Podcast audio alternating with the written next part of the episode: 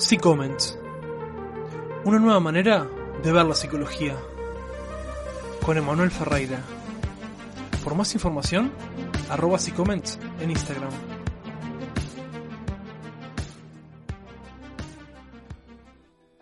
Hola, muy buenas, bienvenidos a Psicoment. Yo soy Emanuel Ferreira, estudiante de psicología, y en este programa vamos a estar hablando sobre el psicoanálisis lacaniano.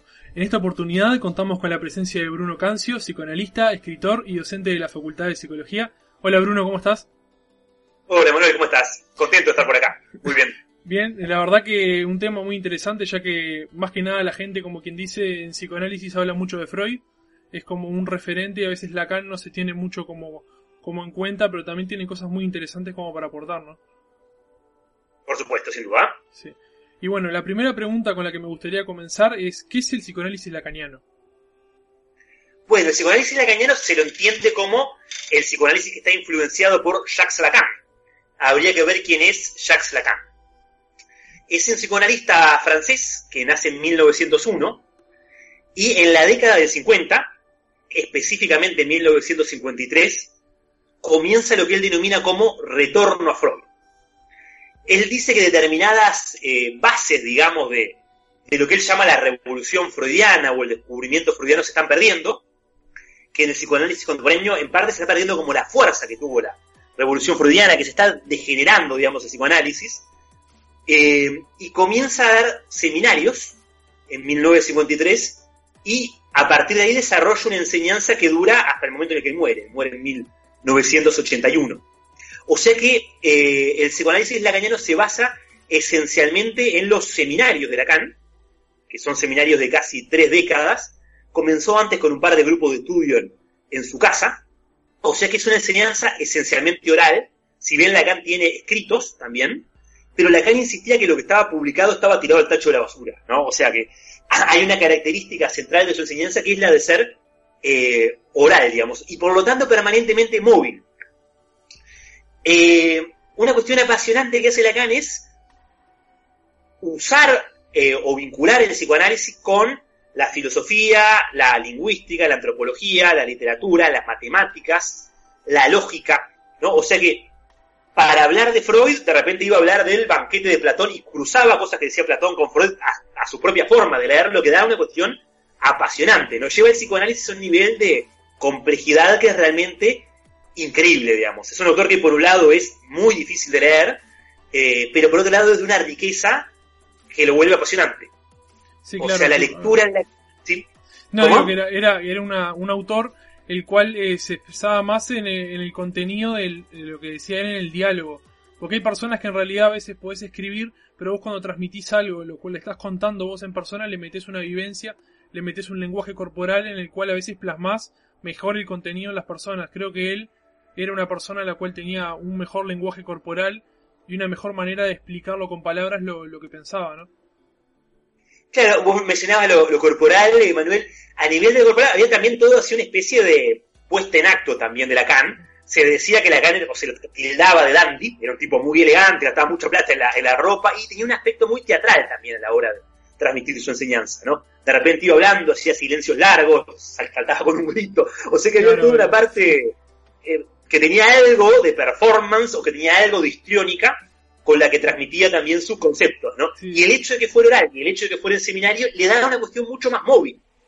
El escrito tiene una fijeza muy diferente que lo que tiene un seminario en el cual de repente, con frecuencia de una reunión cada dos semanas, en algún momento, va variando la frecuencia a lo largo de, de su enseñanza, va moviendo lo que va diciendo, ¿no? Y es muy interesante también el vínculo que se va dando con el público, el juego que va dando con el público. Claro, eso es lo A principal. veces el público cree que entiende algo, lo da vuelta, ¿no? O sea, permanentemente está moviendo y modificando los conceptos. Claro. La lectura de Lacan tiene esto. Sí, a ver, eh, No, digo, los, los hacía parte del juego, o sea, eso era lo, era lo interesante que tenía Lacan. Que, o sea, los hacía parte de, de ese momento, intérpretes de la misma historia que él estaba narrando. Claro, y, y uno es parte también cuando lo lee, ¿no? Que vas, entendés algo, bueno, te parece que sabés lo que dice Lacan y si vas a leer el seminario siguiente, de repente la sesión siguiente, da vuelta a eso que dijo, te dice otra cosa y lo que vos creíste que entendiste te, te hizo volar la cabeza y sale para otro lado y te dejó desconcertado, digamos, ¿no? Sí. Algo de eso, de esa forma, de la forma misma que tiene la enseñanza, y él no hablaba de su teoría, sino de su enseñanza, que, que tiene precisamente ese estatuto tan móvil, digamos, a nivel conceptual, creo que muestra también una forma de trabajar clínicamente, en que trabajamos en psicoanálisis lacaniano, que es precisamente no quitando las aguas, no coagulando conceptos, no armando un consenso rápido, analizante-analista, sino más bien moviendo, descentrando y permitiendo, digamos, una cosa más eh, efervescente y más activa, sobre todo, del lado de quien se analiza. Que de hecho Lacan propone llamarlo analizante y no analizado, para mostrar que tiene que ser alguien activo en el análisis. Y una pregunta, y esto de que yo tenía, me lo dijeron, no el dato, de que por ejemplo en el psicoanálisis lacaniano eh, no hay un tiempo preestablecido para la, para la cita con el paciente. O sea, si se considera que en 10 minutos ya dijo lo que tenía que decir, son 10 minutos, si considera que son 3 horas a veces, son 3 horas, es lo que está hablando y es así, lo que, más o menos la, la terapia lacaniana. Claro, esa innovación, digamos, que introduce Lacan se llama escansión. Una escansión es un corte o una puntuación en el discurso. Eh, hasta el momento de Lacan las sesiones tenían un tiempo preestablecido y acordado entre el analizante y el analista, ¿no? Se acordaba, vamos a trabajar 50 minutos, 45 minutos, 60 minutos, tales y tales días de la semana, ¿no? Y eso quedaba como algo fijo, como algo fijo y como algo sagrado, intocable, digamos, ¿no? Incluso hasta en determinadas épocas era mal visto, mal visto no, hay todas determinadas formulaciones a nivel teórico que planteaban la idea de que no había que mover incluso una sesión de día, ¿no? Si su día era a las 3, yo que sé, pasaba algo que planteaba la, no sé, o solicitaba moverlo, no, es tu tal día a las 3, si no puedo venir, no venís, ¿no? Era como parte del marco teórico, ¿no? Exacto, el marco teórico tenía, tenía entre sus fundamentaciones, no, eso no está en Freud, Freud no es que fundamente que tenga que tener una duración estable, ¿no? Eh, pero Freud trabajaba así con un tiempo estable, determinados días a la semana, ¿no? Bueno, de eso después, digamos, se coaguló y quedó marcado que se tenía que trabajar así. Se le llamó después el encuadre o el setting o tiene diferentes eh, nombres. Lacan en la década del 50 comienza a romper con eso, ¿no? Que era una especie de, llamémosle, dogma a nivel de la Asociación Internacional, Internacional Psicoanalítica. La denomina, se le dice IPA, o denominada IPA, que es la, en inglés una sigla que marcaría International Psychoanalytic Association, o sea, Asociación Internacional Psicoanalítica. No confundir con Indian Pale Ale, que es la otra IPA que conocemos, que es la cerveza. claro, claro. Las dos están igual de buenas. Las, dos están igual de buenas igual.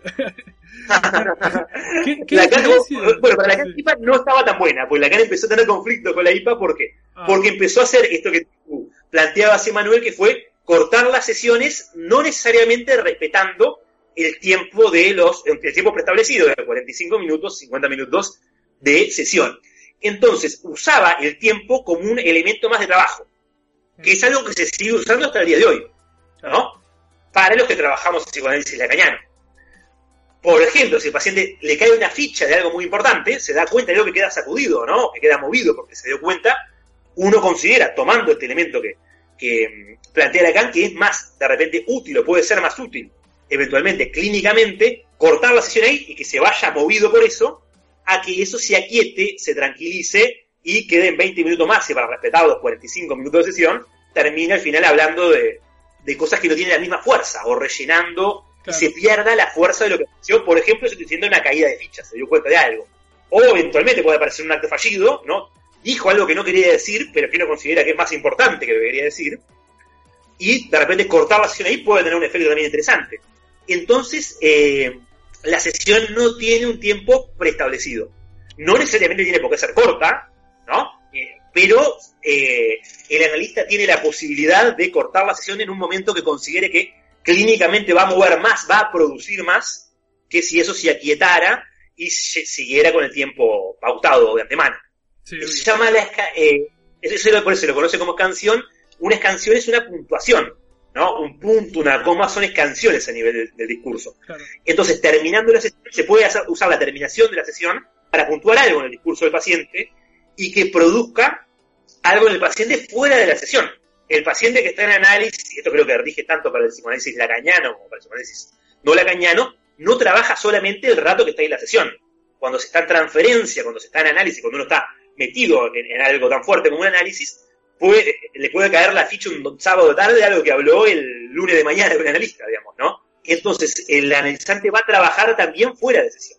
Claro. ¿Qué cosas, eh, o sea, qué diferencias y qué cosas comparte así rápidamente pensás el psicoanálisis freudiano con el lacaniano? claro, está buena esa pregunta, Manuel, porque Lacan consideraba que él era freudiano. Claro. Y él lo dice hasta sus últimos días. No se te decía, comienza en el 53 su seminario que da a nivel oral, que él denomina como retorno a Freud, ¿no? Porque se estoy volviendo a estos elementos importantes que se están perdiendo. Y ahí él insiste muchísimo en los seminarios. Si el, el, que está escuchando lee los seminarios de la década de los 50, se va a encontrar permanentemente con que Lacan dice, pero miren que esto que yo estoy diciendo lo van a encontrar en Freud, no hago más que repetir cosas que dice Freud, hasta en algunos puntos fuerza a Freud y le hace decir cosas que él quiere decir, ¿no? Claro. Siendo honesto. Está como, como moviendo a Freud para que Freud diga una noción de él, ¿no? Pero él hace mucho, mucho, mucho hincapié que él es freudiano, que lo que está diciendo es freudiano, incluso Lacan muere en 1981, en 1980, muy poco antes de la muerte, da un seminario en Caracas, en Venezuela, digamos, ¿no? Que eh, incluso pudo haber venido al Río de la Plata, Lacan, pero como había dictaduras, tanto en Buenos Aires como en Montevideo le recomendaron no, no venir, y ahí él dice, ustedes si quieren pueden ser lacanianos, yo soy freudiano, digamos, ¿no? O sea que hay un punto importante que él se considera freudiano. El punto es que Freud abre un campo, una disciplina, que es un, el psicoanálisis, ¿no? Foucault, por ejemplo, marca a Freud como un fundador de discursividad, o sea, funda un discurso, y dentro de lo freudiano, o, ¿no? hay eh, diferentes líneas, ¿no? O diferentes eh, formas de leer a, a, Freud, digamos, ¿no? La, la forma de Lacan es una de ellas, y lo interesante es que a la vez dentro del psicoanálisis lacaniano hay diferentes formas de leer a Lacan también. Los autores, yo que sé, como Freud, Marx, Nietzsche, esos eh, grandes autores, ¿no? Que tienen tanto peso, tanta complejidad, tanta, te gusten o no, tanta riqueza, digamos, ¿no? Sí, Uno puede gustarle, no gustarle Freud, Marx, Nietzsche, Nietzsche Foucault, Deleuze, Son parte. ¿no? Y no, no puede ignorar que tienen una riqueza, una fuerza impresionante, tienden a a la vez a abrir subescuelas dentro de, de su área, digamos, ¿no? O sea que a la vez dentro del psicoanálisis lacaniano eh, existimos personas que tenemos diferentes lecturas de Lacan y que a la vez nos peleamos entre nosotras, digamos, ¿no? Claro, obvio. ¿Cuál considerás que es la, pri- la principal idea de Lacan? Eh, Está buena pregunta. eh, quiero decir, hay una noción que no es una idea, que yo creo que atraviesa toda la obra de Lacan. Lacan nunca dice esta es mi principal idea, claro, ¿no? Claro, obvio. Eh, eh, No, personal, digo. como Porque hay, hay algunos, por Yo ejemplo, el tema de Freud, que digo, por ejemplo, la principal idea tuya que te parece a vos la que, la que es como que la principal. Eh, la gente, obviamente, en la idea de Freud, hay gente que tiene el tema de las pulsiones, el, el tema del inconsciente o diferentes otras partes, pero a veces siempre una como que no, nos genera más intriga, como quien dice, y nos interesa más a trabajar en esa. Digo, o Claro. sea, ¿cuál, ¿cuál es la que te genera como más intriga y decís, me gustaría eh, ir a fondo más en esta idea? Claro, hay una noción que no, es- Lacan no la plantea como una idea, pero hay algo que creo que aparece a lo largo de toda su enseñanza, que es el énfasis puesto en lo que no encaja o en lo que no cierra. En el desencuentro. Lacan dice en determinado momento, de una forma mucho, mucho más sencilla, no existe el hilo y la aguja, no está lo que encastra, lo que cierra, no existe el encuentro, que es una idea contraria a la que tiene tal vez la mística de hoy en día, ¿no? De que uno, uno con el todo, que uno encaja con otro, ¿no? Que uno se unió con otro, ¿no? Eh, eh, esas cuestiones más como de autoayuda, estilo Instagram, ¿no? Lo que no cierra no es para vos, quería cerrar con el otro. Yo creo que a lo largo de toda la obra de Lacan aparece la idea de que el cerrar con el otro, el encajar con el otro, el unirse con el otro, el fundirse con el otro, es una ilusión. En la práctica nunca encajamos con otro. Esa noción atraviesa toda la obra de Lacan, en un momento tiene un desarrollo apasionante y muy fuerte y muy intenso y muy, muy, muy complejo, que es la idea de que no existe una no existe rapport sexual, dice él, rapport es la palabra que usa en francés, relación sexual, que no hay una... Esto se necesitarían eh, días y días y días para desarrollarlo, pero que no existe una complementariedad de dos voces a la hora de la relación sexual, digamos, ¿no? O sea, la noción de lo que no encaja, lo que no cierra, creo que está a lo largo de toda la obra. Que sería de- de más o menos la, la sexualidad de uno contra la sexualidad del otro.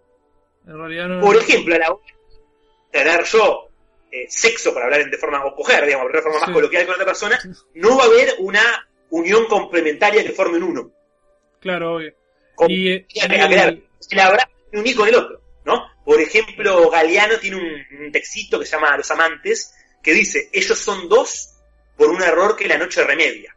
Esa noción es lo contrario de lo que plantea Lacan, ¿no? Uno, eh, por más que uno le encantaría, no se hace uno con el otro, no, no encaja perfectamente con el otro, no existe una cuestión preformada en el otro para que encaje preformadamente conmigo, conmigo. por más que me encantaría y sería sí, buenísimo. Eso ¿Y eso, ¿Y eso lo piensa entre las personas también? Y, ¿O solamente entre las personas o entre también el, el como psicoanalista y el paciente? ¿Considera que el psicoanalista y el paciente también se unen o que no se unen tampoco? Claro, por ejemplo, en el vínculo analista-analizante, nosotros le llamamos a, tal vez analizante en lugar de paciente, porque el paciente tiene una connotación, llamémosle Sí, más sí. médica. Claro. Lo que uno hace no es, eh, no es psiquiatría, ¿no? Es algo, la gran diferencia, si uno dice, de la psiquiatría y también de la psicología. Se podría decir que despsiquiatriza y despsicologiza el, el psicoanálisis. Y eh, precisamente es un vínculo asimétrico y es un vínculo del que no se va a producir una comunión, digamos.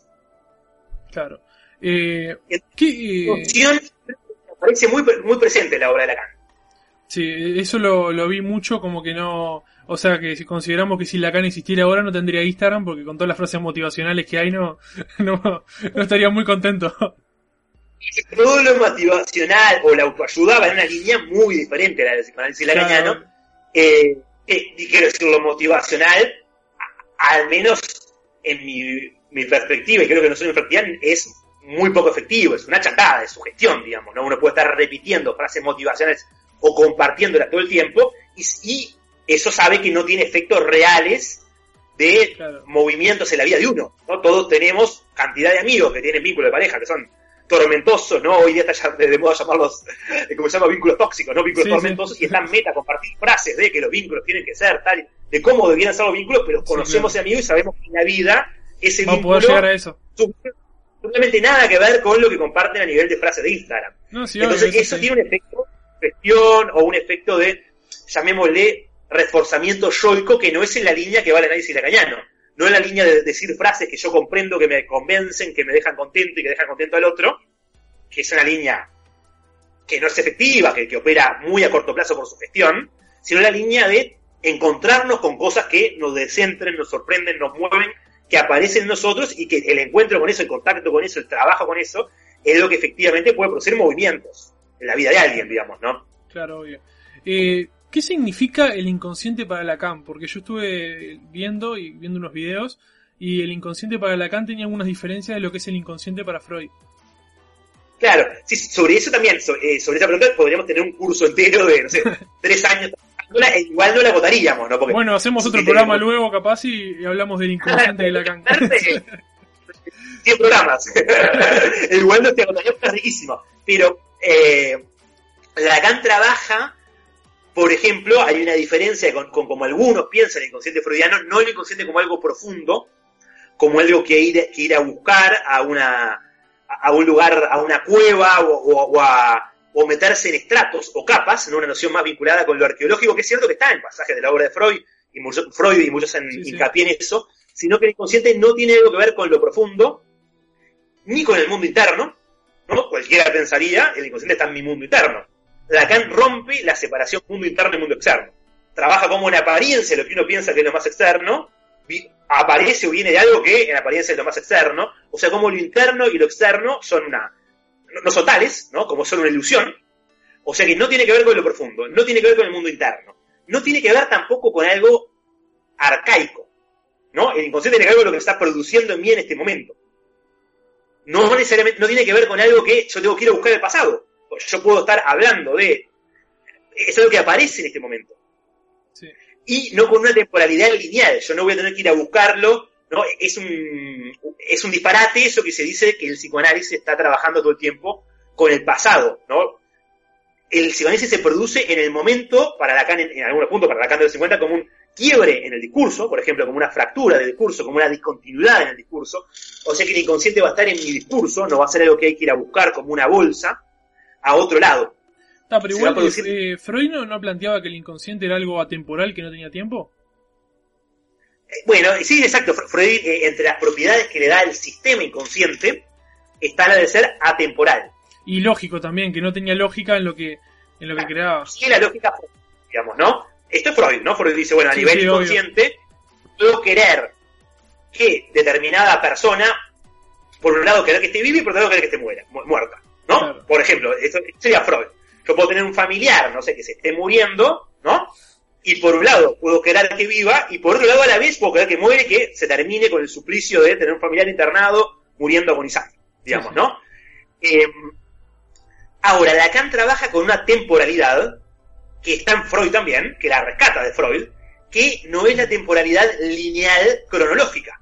¿No? ¿Cuál sería la temporalidad cronológica? La que nos movemos con senti- con, el sentido común de nuestra vida cotidiana. Yo ahora estoy hablando contigo, antes es otra cosa, después voy a hacer otra. Hay un tiempo lineal, cronológico. ¿no? Entonces la conversación contigo va a terminar cuando nos despidamos, cortemos y, culmine la, conversación. Ahora, Lacan trabaja como en Freud hay un tiempo que no es lineal, como algo que está pasando ahora contigo puede mover algo que pasó en el pasado cronológico y a la vez eso tocar este momento.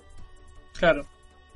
¿No? Eh, quiero decir, cada vez que yo hable de cómo era mi abuela cuando yo era chico, voy a estar moviendo y modificando el cómo era mi abuela cuando era chico para mí.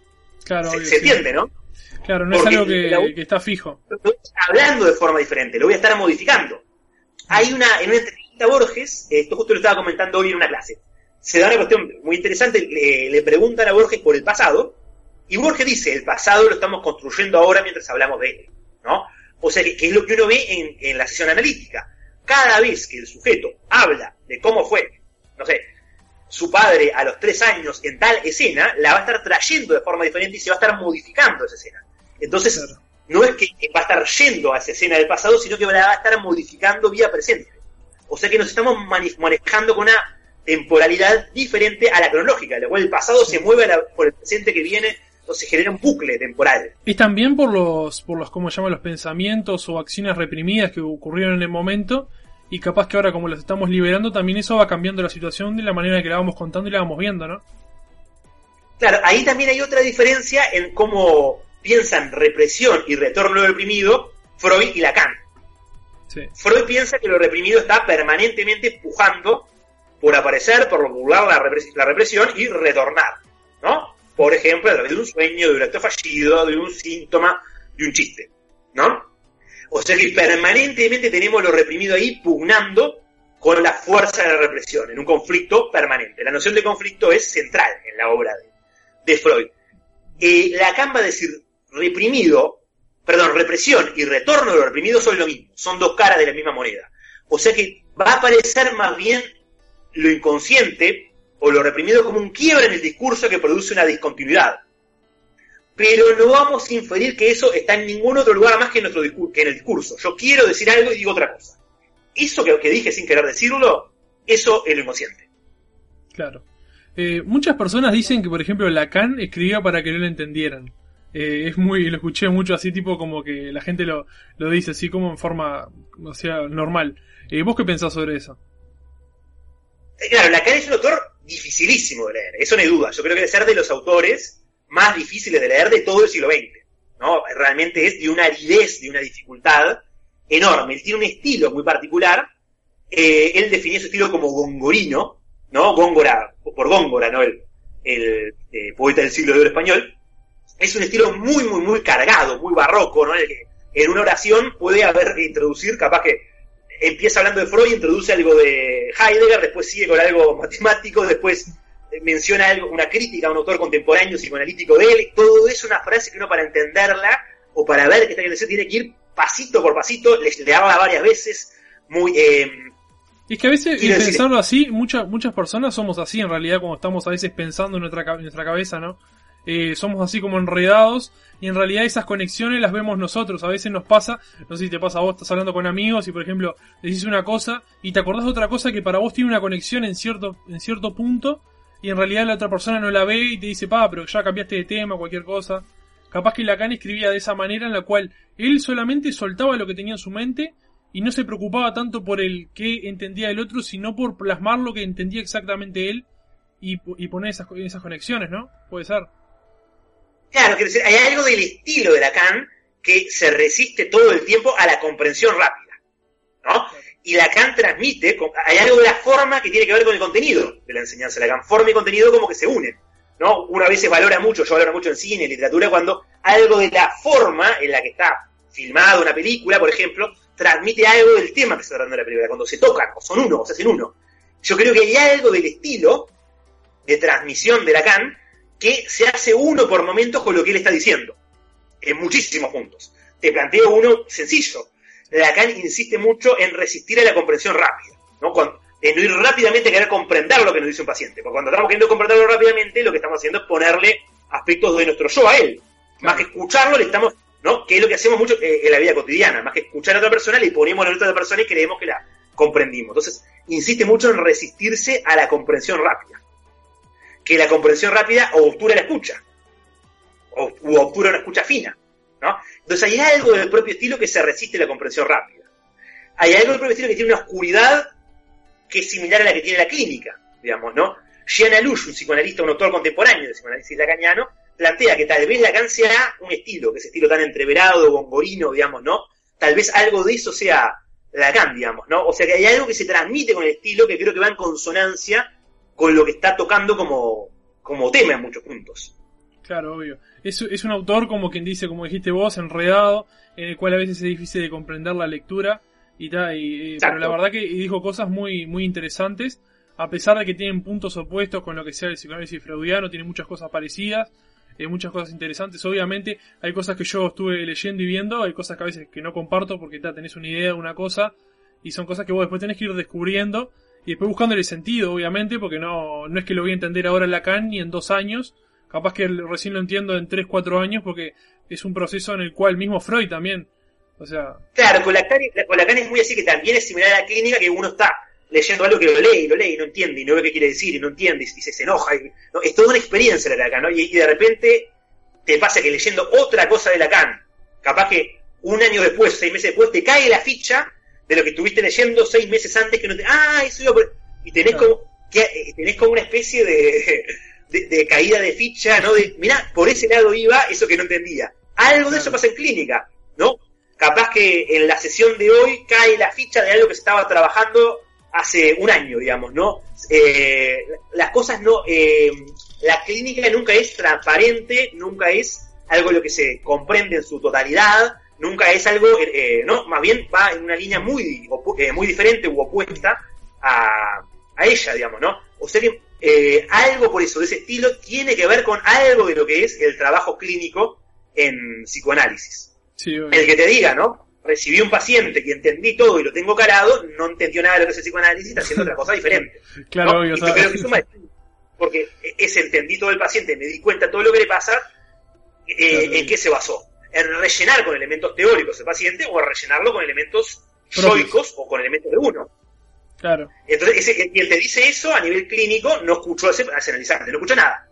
¿no? Entonces la escucha tiene, del propio analista tiene algo que ver con esa experiencia en la que no entendés todo de una, vas, te van cayendo cosas, pero que a la vez son muy importantes, ¿no? Entendés algo más adelante, o sea que algo de ese estilo yo creo que transmite algo del trabajo cotidiano que tenemos los psicoanalistas.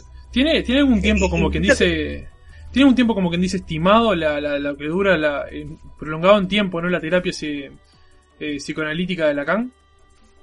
No, no, porque como la terapia psicoanalítica se basa la cañana en la singularidad, y como el psicoanálisis en general se basa, no se puede eh, poner un tiempo establecido de antemano. O sea, no podemos saber de antemano cuánto va a durar un análisis. Es un mito que tiene que ser largos, no tiene por qué ser largo un análisis para nada. Sí, por lo general viste que la gente te dice dos, cuatro años o lo que sea, y después como que a veces se dan de alta solo. Claro, no se sabe de antemano cuánto va a durar, porque va a depender de cada sujeto y, hasta, y, y, no es, eh, quien te diga algo de antemano lo mismo, no te está escuchando, no está trabajando con tu singularidad. Uno de los puntos centrales del análisis lacaniano es trabajar en la singularidad de cada sujeto en cada sesión. Entonces, eh, eh, estamos viendo que es un discurso muy diferente de otro tipo de discurso, como por ejemplo el discurso médico o como determinados discursos psicológicos. No puedo de antemano saber cuánto va a durar un análisis, ni el propio analizante tampoco. Sí, claro. Y el tiempo de duración del análisis no va a depender de mí tampoco va a depender de lo que se vaya moviendo y trabajando en ese analizante. Va a depender de él y no de mí, como analista. Claro. Bueno, la verdad, por acá me, quedé sin preguntas ya. Eh, la verdad que estuvo muy, muy interesante el tema. Obviamente que es una cosa muy larga y no, no da el tiempo para, hablar todo porque es algo que se playa. No, no, no, a la cara uno puede estarlo estudiando toda la vida e igual van a quedar cosas para, para seguir trabajando para otra vida, digamos, ¿no? O sea que ese pero más o menos tipo de tiempo, sí, para, trabajarlo, claro, obvio. Algo así igual.